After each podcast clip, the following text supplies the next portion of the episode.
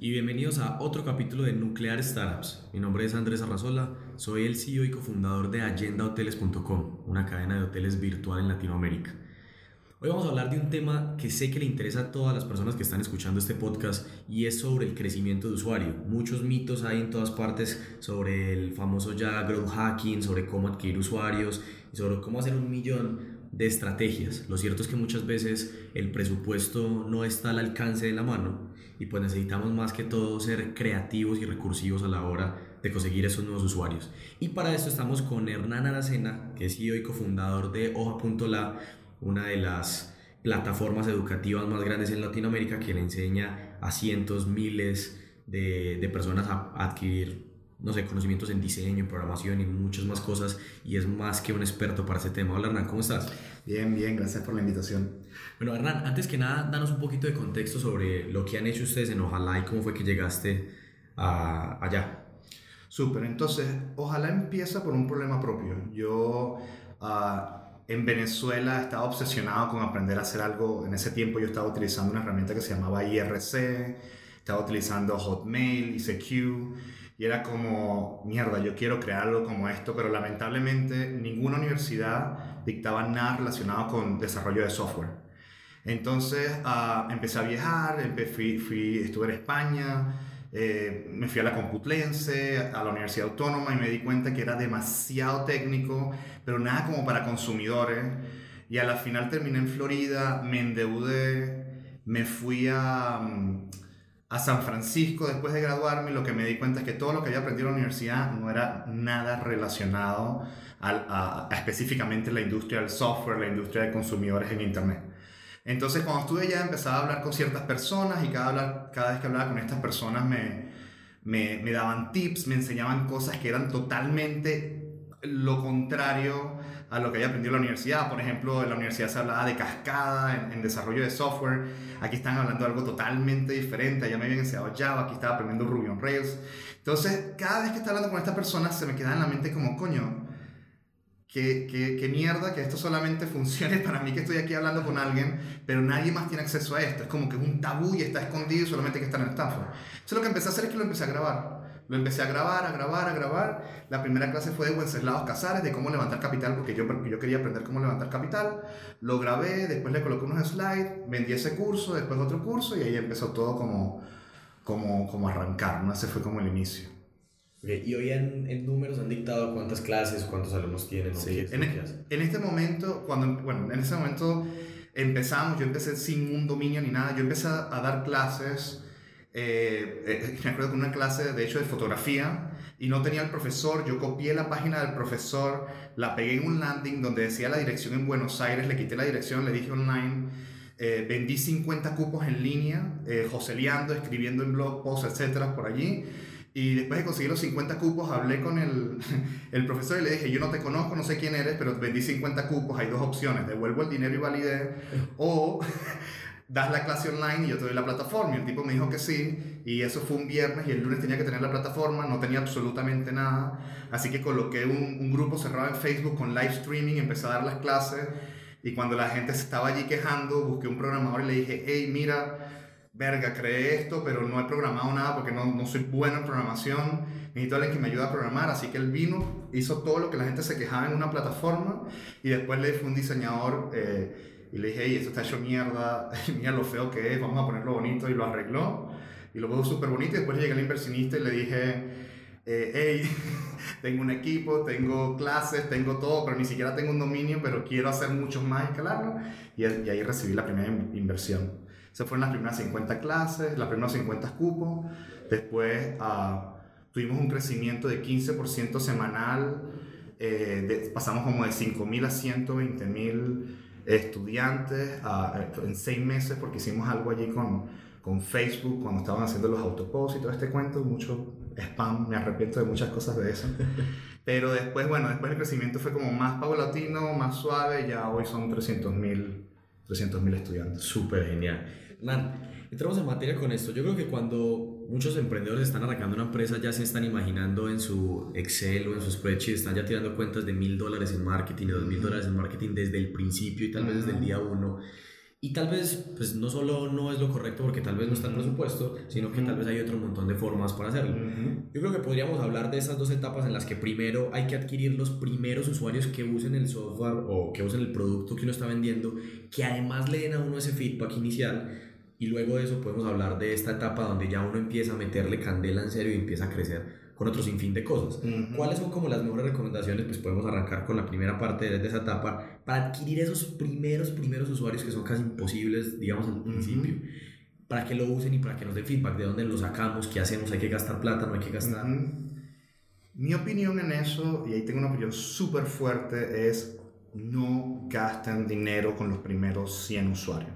No gasten dinero yo, mi obsesión siempre fue mercadeo, adquisición de cliente, optimización de clics, CTR, todas estas locuras. Y eso lo que hace es que no te deja ver las verdaderas cosas que tienes que hacer y te crea la ilusión que estás creciendo, porque es como esta obsesión de un número y un Excel y todo esto, pero es mucho más allá que un crecimiento, porque lo que va a suceder es que lo vas a forzar, forzar, forzar, forzar, y después, ¡pum!, se va a caer. Y se va a caer porque no te tomaste el tiempo de hacer cosas inescalables, de entender un verdadero ciclo de un usuario, de entender lo que necesita. Así que estoy completamente en contra de en una primera etapa, no estoy diciendo después, después puede ser, es como una fogata.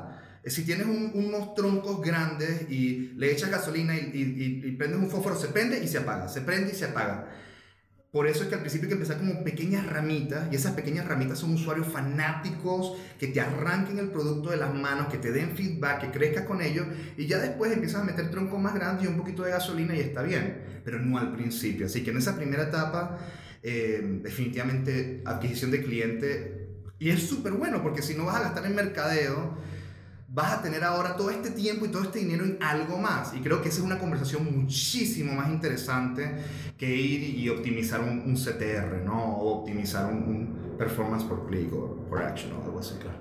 ¿De dónde saco los primeros usuarios? ¿A quién le escribo? ¿En dónde posteo? ¿De dónde los saco? Ok, entonces, la primera etapa, lo, lo, fundamental, eh, creo yo, al principio, es empezar con una sola persona. Yo sé que esto suena ilógico, suena desquiciado, pero es tomar a una persona y crear una experiencia tan sublime para esa persona que sea casi imposible de escalar. Imposible, o sea, esto no va a escalar, es, eh, pero que sea tan impresionante que esta persona no pueda sino contárselo a otra persona.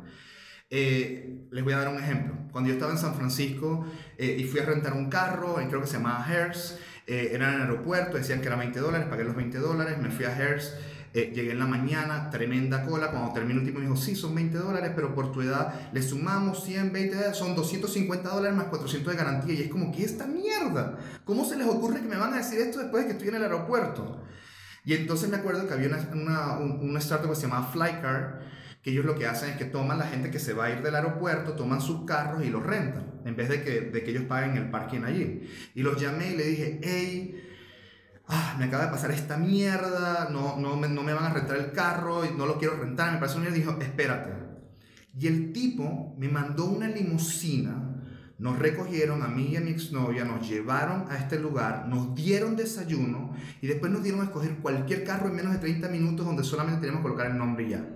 Yo sé que ellos perdieron plata en esta transacción, pero el hecho que yo les estoy contando aquí es la mayor evidencia de, cómo de verdad crear un impacto. ¿Va a escalar? No, no, probablemente esa estrategia no va a escalar, pero si pueden escalar el 20% de esa magia, va a ser más que suficiente para que se empiece a generar ciclos y poder hablar con las personas, etc. Eso es como la manera más inicial, el primer usuario, ¿correcto? Ese es mi, mi, punto de vista allí. Ahora, si tienes un, un, Excel y quieres empezar a crecer semana tras semana, la segunda forma de crecer es, eh, y es sumamente importante, es entender los ciclos de que esa primera persona no la pierdas para que eso te dé una pequeña base para atraer una persona nueva. Ahí viene la retención y es tratar de ver eh, cómo, cómo mantener la retención, porque es más fácil que una persona que ya hizo algo se mantenga y continúe haciendo que una persona que nunca ha hecho nada haga algo. Entonces empezamos con esa base y una vez que ya tengan esa primera base de retención, em, allí empezamos a ver, bueno, hay que empezar a expandir a más personas y lo que yo hago allí es tratar de crear, lo primero que hago es tratar de buscar grupos que es como mis grupos de ensueño. Son grupos de que si yo pudiera robarme esos grupos, esas comunidades, me las robaría, ¿correcto? Y son páginas, puede ser páginas en Facebook. Yo lo hago más que todo en Facebook, pero como páginas en Facebook donde están como Startup Colombia o estas comunidades que están eh, allí disponibles.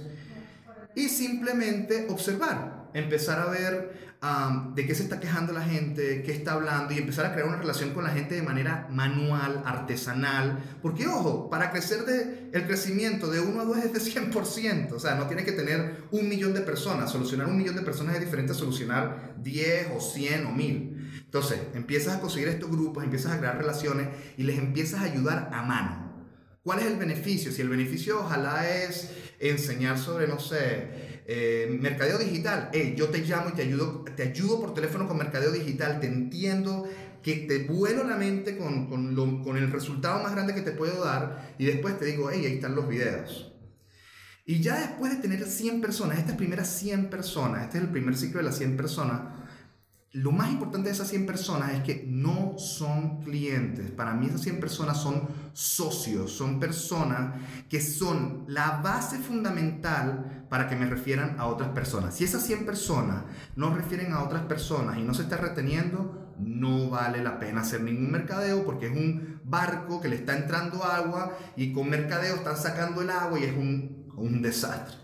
Yo sé que todos los productos no tienen ciclos de retención semanal o diarios, hay unos que son anuales, mensuales, pero le prestaría mucha atención a eso y a los ciclos de, de referidos, ¿no? Entonces es como la primera etapa de los 100 usuarios. Súper, sí, porque cuando la gente está hablando de, de una startup siempre piensa que todo es súper escalable, que las cosas, y, ahí no falta el inversionista que le pregunte a uno apenas empezando cuál es el Customer Acquisition Cost, y ya lo ponga a medir una cantidad de cosas que tal vez para uno no tenga ningún sentido en el principio, sino lo que vos decir, no solo crear la experiencia, sino poder tener ese feedback, que yo creo que cuando un usuario está muy contento, pues es, es, más probable que sí le dé el feedback a uno que cuando simplemente es un usuario que hizo clic en un anuncio, llegó, le gustó, no le gustó, se salió y ahí se acabó la historia.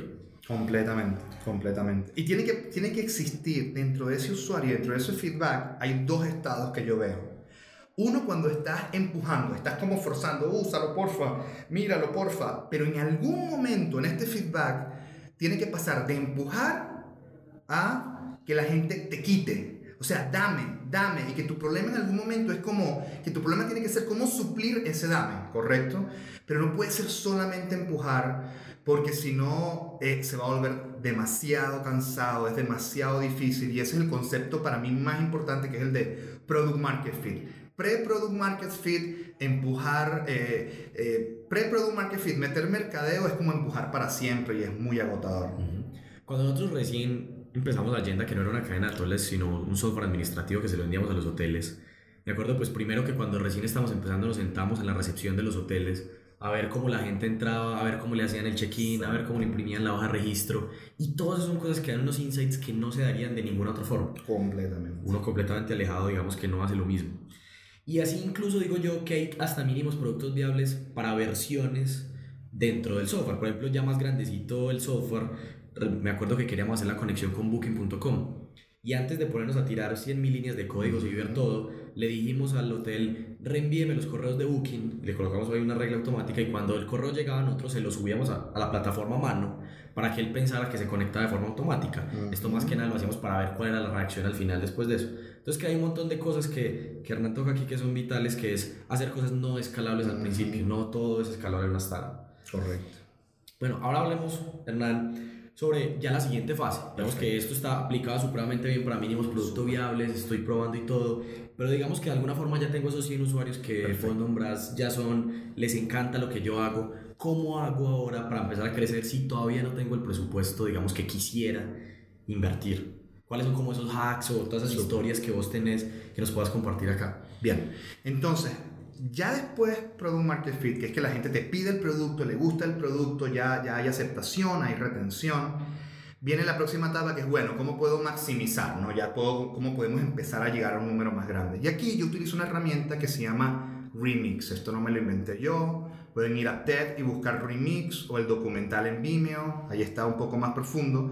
Y es una estrategia que se utiliza mucho para el área del cine y la música. Y yo lo único que hice fue como hackearlo un poquito para hacerlo con contenido a través de Facebook. Eso es todo lo que, lo que hice. Entonces, ¿qué, ¿cómo funciona el remixing en Facebook? Primero, toma una lista de páginas donde estén potenciales clientes, potenciales clientes eh, que estén relacionados a tu tema. Entonces, una de las páginas que yo seguía era The Web, eh, que The Web Economic Forum, si mal no me equivoco, así es el nombre. Y ellos tenían como 2 millones de personas en todo el mundo en el área de emprendimiento, ¿vale? Entonces yo me metía en The Web Economic Forum y si se meten allí y tienen ese grupo de 2 millones, mínimo, mínimo medio millón de personas. Son páginas que tú no puedes postear, eso tiene un administrador y todo, pero no importa, primero busca ese grupo. Y lo que haces es que le das like y cuando le das like en la parte de abajo te va a mostrar otros grupos más grandes o parecidos que tienen el mismo volumen de personas eh, o, de temas relacionados a The Web Economic Forum, que era de emprendimiento, ¿correcto?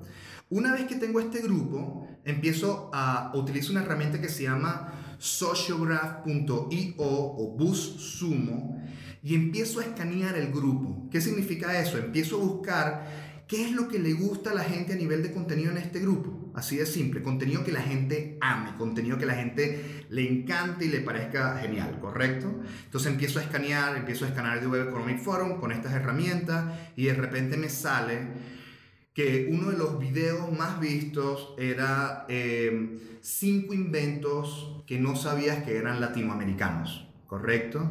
Entonces, ¿qué hago yo con este contenido? Lo que hago es que lo bajo y trato de entender el por qué fue tan bueno, ¿correcto? Yo utilizo ScreenFlow o Camtasia, cualquier herramienta, y empiezas a ver y a observar como los tiempos, las velocidades, todos los detalles del video, la fuente, todo, porque algo funcionó allí que, debe ser bueno. Entonces, una vez que yo entiendo, ok, esto funcionó porque tiene elementos de, hey, yo soy latinoamericano, hey, yo quiero emprender, me gusta la innovación, empiezo a desglosarlo y digo, ¿cómo, cómo tomo este video y lo mejoro? ¿Cómo puedo llevarlo a un próximo nivel? Entonces mi hipótesis, y de nuevo, de estas hipótesis vas a probar 100 cosas, 99 van a fallar y una va a funcionar. Y este, voy a hablar de la que funcionó. Entonces la desgloso y lo primero que, mi primera hipótesis fue, hey, esto es un tema de identidad, esto es un tema de, no es un tema de cualquier invento, es invento latinoamericano. ¿Cómo puedo mejorarlo? Pues voy a reforzar la identidad y voy a convertirlo de latinoamericano a colombiano. Cinco inventos que no sabías que eran colombianos, ¿correcto? Fui, hice lo mismo, tomé los cinco inventos tal cual como yo lo tenía, no cambié, lo único que cambié fueron los inventos, más nada. Y después había un call of action, un llamado a la acción a la final que decía, si tú eres el próximo gran inventor o innovador, entra a hoja.la. Más nada, así de simple. Entonces fui y lo lancé, correcto, en el grupo de, Ojalá. Boom, llega, creo que llegó a, un millón de vistas y eso es muy rápido. Creo que es bastante, bastante rápido cómo se empieza a mover. O sea, no es como yo en una hora ya, ya con las pruebas sabía si, si algo funcionaba yo. Y una de las cosas importantes que te das cuenta que empieza a trabajar es porque existe un mayor número, el, el radio de shares es más grande que el de likes. Ahí es cuando yo sé que empieza a despegar. Empieza a despegar, empieza a despegar y cuando em, empieza a frenarse, hago un screenshot y se lo mandé a Colombia Me Gusta. Y le dije, hey Colombia Me Gusta, yo tengo la fuente de este video, yo se las puedo pasar a ustedes y básicamente ustedes se quedan con los share, los likes y yo me quedo con el tráfico que va. Ojalá, si esto llegó en un grupito pequeño a un millón, con ustedes va a llegar, ustedes que tienen dos millones va a llegar mucho más lo mandé para allá, a la final no, no sé por qué se movió como 800 mil, pero ya había un millón ochocientos más o menos. Después me iba a otro grupo, le dije, hey, de nuevo, tomé el mismo screenshot, lo mandé a otro, ¡pum! 3 millones. 3 millones, tomé el de 3 millones, me fui a un grupo más grande, ¡pum! 8 millones. Y empecé a distribuirlos en grupos relacionados o Colombia o emprendimiento e innovación. Entonces, y después mentira, no colocaba ojalá, colocaba si eres un próximo inventor y te gustaría aprender a programar gratis, un curso gratis. La gente entraba al curso gratis, veía su curso gratis y pasaba de gratis a pago. Eso, esa fue como la estrategia eh, que empecé a trabajar y, y, habían imágenes de 10 millones, habían, eh, pero no venía, lo más importante de, de este ciclo y del remixing es que no viene de mí, viene, viene de un movimiento cultural, es como un meme, ¿correcto? Tú lo que haces es que remixeas el meme, que eso es muy popular, pero lo hago con videos, con contenidos, con blog posts. Y lo que hago porque ya ese, hay algo allí que funcionó, hay algo que la gente ama y que es un momento exacto para remezclarlo y mejorarlo. Y lo que hago es que me monto en una ola cultural eh, relacionado al tema y la audiencia que estoy atacando. Como cuando estos de Netflix agarran la data de lo que la gente ve en las series, los actores que le gustan, los momentos en que pausó, las escenas que repitió y con todo eso vuelven a armar una serie y es un hit automáticamente. Totalmente, ni más ni menos, eso mismo. ¿Y cuánto te gastaste ahí? Cero. Absolutamente. O sea, fue literalmente, y es cómico, porque este es otro, otro fun fact aquí, pero eso lo hice como en 20 minutos, algo así, o sea, literalmente lo tomé y de hecho tuve que, después lo tuve que bajar porque ningún video era mío, o sea, lo que estaba era probando cosas. Y yo lo que le colocaba abajo era en chiquitico como cultura colectiva, colocaba en pequeño como lo saqué de aquí, salió de allá, pero lo que estaba era probando, o sea, yo no estaba... Y, y literalmente lo lancé así, ¡pum! Y después tomé otras cosas y me empecé a colocar como demasiado exquisito. No, es un tema de ego. Ahí es donde se empieza a destruir todo. Cuando empieza el ego, ah, si logré esto, puedo hacer esta otra cosa súper cool y me gasté como tres semanas haciendo este súper video. Nada. 20 vistas. ¿Correcto? Eh, el, el enemigo de este proceso es el ego. Ese es el enemigo del proceso. ¿Qué otras cosas puede hacer uno para adquirir usuarios en una etapa de crecimiento? Mira, una de las cosas que, que, que a mí me parece interesante es cuando hay una comunidad, correcto, esta es otra cosa que, este es menos, menos masivo, quizás es más pequeño, pero tiene mayor impacto. Cuando tú empiezas a escanear esta comunidad, yo siempre me caso es con comunidades, con grupos en Facebook. digamos que es la comunidad de Startup, Startup Colombia. Tú te metes allí y de repente empiezas a escanear y empiezas a hacer scanning no por likes ni por shares, sino por comentarios. Entonces resulta que hay un tipo que pregunta, hey, ¿cuáles son los pagos? Los tipos de pagos que, que se pueden hacer en Colombia. Entonces todo el mundo comenta y todo el mundo empieza a colocar links y es como, como que se ve, se lee que hay gente que está muy confundida. Entonces lo que hago es que literalmente utilizo las mismas palabras de los comentarios y las mismas preguntas de los comentarios y los convierto en sujeto, o sea, lo, perdón, lo convierto en título y ese título queda un blog post que genera SEO a través de la información, pero también soluciona el problema más limpio de lo que está en un comentario todo caótico. ¿Correcto? Simplifico el proceso. eso, eso es más chévere porque a veces es como un problema, no es tanto como algo viral, etcétera, sino es como más, ¿sabes? Es ayudar genuinamente a un emprendedor con un problema que tiene y bueno, después ve el contenido y es como, ah, mira, hay un curso gratis relacionado a pagos en línea, empieza el flujo de curso gratis y después va al curso pago, ¿no? Eh, pero creo que, que la mejor estrategia es casarte con, con, una audiencia. Yo sé que hay miles de audiencias, pero, pero si te casas con una audiencia, entiendes a la comunidad, le agregas valor y empiezas a postear cosas que le importa a la audiencia, no tu producto. A nadie le importa tu producto, a nadie le importa lo que tú quieras hacer. O sea, tienes que hacer que a la gente le importe. Entonces, ¿cómo lo haces? creando una relación. Y lo que me di cuenta es que si tú creas una relación genuina con esta comunidad, empiezas a tener una conversación. Esa conversación se convierte en un noviazgo y después se casan contigo a través de una suscripción o un pago. Pero tienes que crear una, una solución tienes que crear una relación genuina donde la gente diga, hey, genial, me ayudaste. Y no se tienen que obsesionar con, en la primera visita el tipo tiene, tiene que comprar, si no, no sirvió el blog post. No, no, no, no, no. El tipo ve el blog post, después vinieron y le hicieron un poquito de retargeting, te volvió a ver, de repente te vieron un video aquí y empiezan, es como un juego de fútbol, tienen que haber diferentes pases y claro, al final el tipo va a meter el gol y todo el mundo le va a aplaudir al tipo del gol. Sí, weón, pero el tipo le hizo, el, el, el, el, defensa le hizo un pase que fue el que hizo que metiera el gol, ¿me entiendes? Entonces, es, y eso es un tema de atributos que a veces la gente no lo entiende como muy bien, pero que si, si tomas en cuenta esos contactos y esa relación, que son diferentes conversaciones, a la final se crea la relación de noviazgo y el matrimonio y todo. ¿Cuándo es el momento de empezar a hablar ya de CPC y empezar a meter un presupuesto a marketing? ¿Y cuáles son como esas recomendaciones que has tenido ahí en, en la historia que has hecho?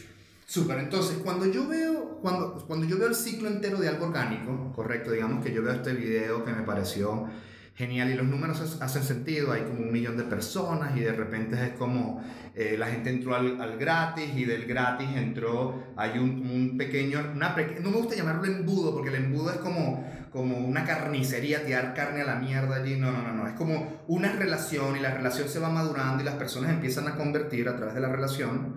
Allí en ese momento entonces lo que hago es, listo, esto funcionó, funcionó de manera orgánica. Si con orgánico funcionó y llegó solito allí, imagínate ahora con un CPC, ¿correcto? Imagínate ahora cuando le meta, cuando lo maximice. Pero es un tema de, no es de crear demanda, es de maximizar la demanda. La demanda ya está allí, eso ya la gente lo compartió, le dio share, le encartó, ahora tú lo maximizas y ahí es donde tienes que, tener, tienes que empezar a tener cuidado con dos temas que ya quizás son un pelito avanzados, pero que es temas de, de corte, correcto, o sea, listo, este tipo vio el video hoy, pero no va, probablemente no va a comprar hoy porque hay que hacerle un poquito de retargeting, etcétera, y vuelve, y tienes que entender desde, desde cuando vio ese video a la conversión el tiempo que duró, porque entonces tienes que estar seguro de que ese flujo se esté moviendo y después que la vida útil del cliente sea por lo menos tres veces mayor al costo de adquisición de cliente y que el retorno del, de la base de lo que invertiste no se tome más de tres meses porque si no te vas a quedar sin plata. Te quedas sin plata, así es fácil. Si, si toma más de tres meses y ese dinero no vuelve, coño, empiezas a tener un, un, problema de flujo de caja y de nuevo empiezas, tienes ese crecimiento hermoso y increíble, pero de repente pum, se empieza a frenar y es cuando no es, no es sustentable. Entonces hay que estar muy seguro de esos ciclos y la mejor forma de ver esos ciclos es a través de cohortes. Cohortes de retención do, do, o cohortes de, o sea, que la persona, si 100 personas te dejaron el correo, hey, dentro de 7 días, ¿cuántos, ¿cuántas de esas 7 personas vinieron a ver un blog post o tuvieron un, un, pequeño contacto contigo? Y lo que va a importar es que va a haber un grupo que va a regresar, va a regresar, va a regresar. Y ese grupo que regresa, regresa, regresa por el contenido gratis, eventualmente se convierte. Y ese que convierte, eventualmente se retiene y hay una recompra y hay una vida útil del cliente. Pero es solamente después de que ya has pasado por esta parte orgánica, porque si no, tú vas a creer que metiendo publicidad a algo que la gente no quiere ver, es bueno porque ves los share y los likes porque es súper forzado, pero lo que estás es literalmente spameando. Y se lo digo porque en esa situación estuve yo y es una mierda cuando la gente le impones ver algo que no quiere ver. Y además que uno sabe que depende ya completamente de ese presupuesto publicitario y el día que uno lo paga, ese es día nadie se suscribe. Es un día de mierda, es un día donde... Sí, el día que, que le rebota con la tarjeta de crédito. y es como, ¡pum! Se cae. ¿Me entiendes? Pero si tú metes, no sé, 10 dólares y el tipo en 15 días ese mismo grupito se devuelven los, 15, los, los 10 dólares y después te empieza a dejar plata, está bien, pelo a pelo, pero solamente lo haría después de que ya creaste algo que la gente ama, que lo compartió, que le gustó y lo maximiza. Allí es cuando lo, lo haría. Puede, puede arrancar uno, entre otras cosas, por ejemplo, con campañas de retargeting, que son, son, muy baratas sí. y está asegurándose uno que está persiguiendo a personas que ya mostraron sí. algún tipo de interés. Claro, y a la gente le encanta porque te vuelve a ver, es como, wow, esta persona está aquí, está allá, y, y, y, y se siente como poco porque vas a ver que las impresiones no son muy grandes, pero el impacto que tienes con esa persona es grande. Es como cuando conoces, tienes una amistad y empiezas a hablar con esa amistad por WhatsApp y vuelven a salir y vuelven a salir. Y es como, ¿sabes? Se empieza a crear una, una conexión. Eh, versus, hey, fuimos a una rumba y ya más nunca. ¿Me entiendes? Y dentro de un mes es como, hola amigo, es como, no, no es, no es lo mismo. Entonces yo creo que el retargeting tiene un, un, un impacto quizás no tan, tan, cuantitativo, tan cuantitativo, pero cualitativo. ¿Correcto? Y creo que es de mucha importancia. Una estrategia de, de bajo volumen, bajo costo y puede tener alta conversión. Okay. Cada vez está como siendo más conocido todo el tema del inbound marketing uh -huh. y empresas como HubSpot están promocionando demasiado el hecho de, de, dejar de publicitar con cosas que la gente tal vez no quiere ver y uh -huh. empezar a traerlos a través de su contenido. Uh -huh. Eso pues obviamente no es que haya sido un invento porque sí. en las redes sociales también estamos hablando de inbound marketing, etcétera, sí. etcétera. Pero lo que he visto es que muchas empresas, digamos que de alguna forma se ven vencidos rápido sí. porque el inbound marketing, digamos, de alguna forma ha tomado mucho tiempo sí, en sí. posicionarse, no sé, en posicionar el blog, SEO, en SEO, en escribir el contenido, en escribir contenido uh -huh. original y una cantidad de cosas. ¿Cuál ha sido como tu recomendación ahí? Como nosotros lo hemos hecho en Agenda, uh -huh. digamos que al principio arrancamos con un blog muy juiciosos para hoteleros uh -huh. y entonces publicamos cómo contratar eh, la persona de recepción, eh, las cosas que tienes que saber sobre lo que te cobra booking.com, etcétera, etcétera. Y pues vamos a tener muy buen feedback, pero la verdad es que nos cansamos claro. un poco por el hecho de no tener resultados tan rápido sí. y de invertir tanto tiempo. ¿Cuál crees sí. vos que es como ese escenario indicado? Yo creo, yo creo que es un balance. Por un lado tenemos en Facebook que literalmente tú puedes hacer en tu, propio, en tu propia página, tú puedes tirar, qué sé yo, un post por hora desde las 8 de la mañana hasta las 6 de la tarde, qué sé yo.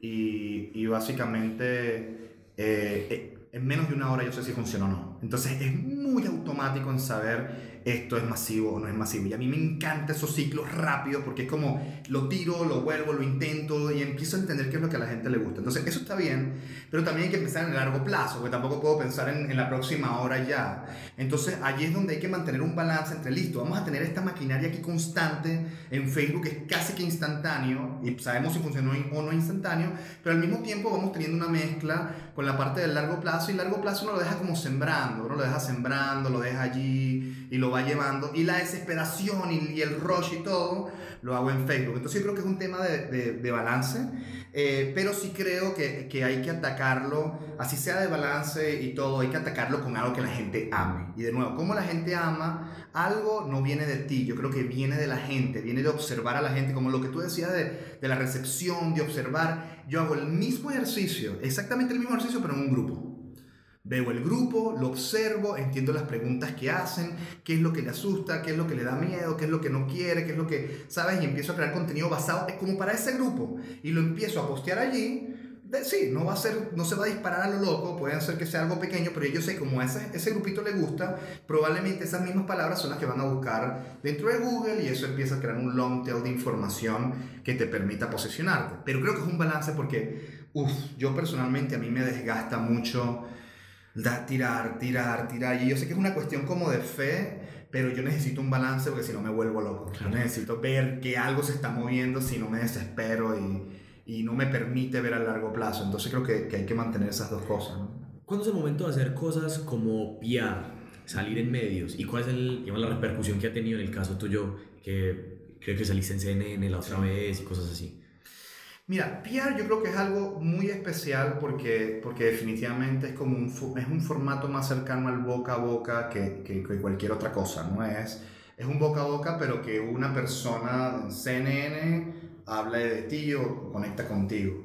Eh, es una estrategia definitivamente creo que no es como masiva, es una estrategia más como de, de, de confianza, de muy alta conversión, quizás no un volumen, no es un volumen como, como muy grande, eh, pero sí genera un impacto, creo que no tanto de nuevo de números, pero un impacto emocional. Es como, eh, ah, mira, esto genera confianza, que chévere, y genera como esa, esa también una forma de, de, orgullo a través de la plataforma. Entonces creo que, creo que es bueno, creo que, que es bastante bueno, pero si tuviera que apostar, o sea, creo que es algo que tiene que ir de la mano, de nuevo, una vez que ese PR funciona de persona en persona.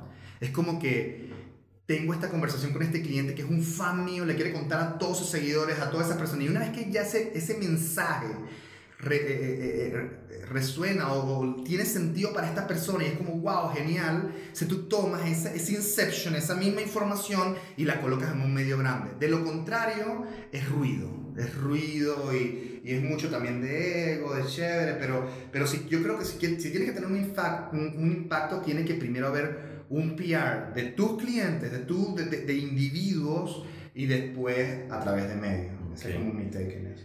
Hernán, para terminar, ¿qué, no, ¿qué le puedes recomendar a estos, a estos emprendedores? Uno, que lean, que busquen cuáles son tus herramientas favoritas que deberían tal vez ir y echarle una mirada para ver qué, qué hacer Peor dicho, allá hay un montón de gente desesperada tratando de conseguir usuarios y me incluyo en ellos. ¿Qué nos puedes recomendar?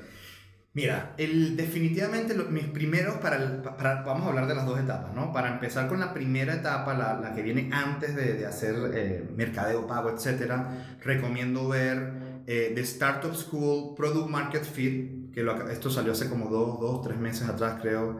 Eh, se busca el término Product Market Fit en Startup School 2017 Uh, después está un, una persona que se llama Shamad, que Shamad fue la, persona que creció Facebook a mil millones de usuarios y hoy tiene un fondo de inversión que se llama Social Plus Capital, inversionistas en, en Slack.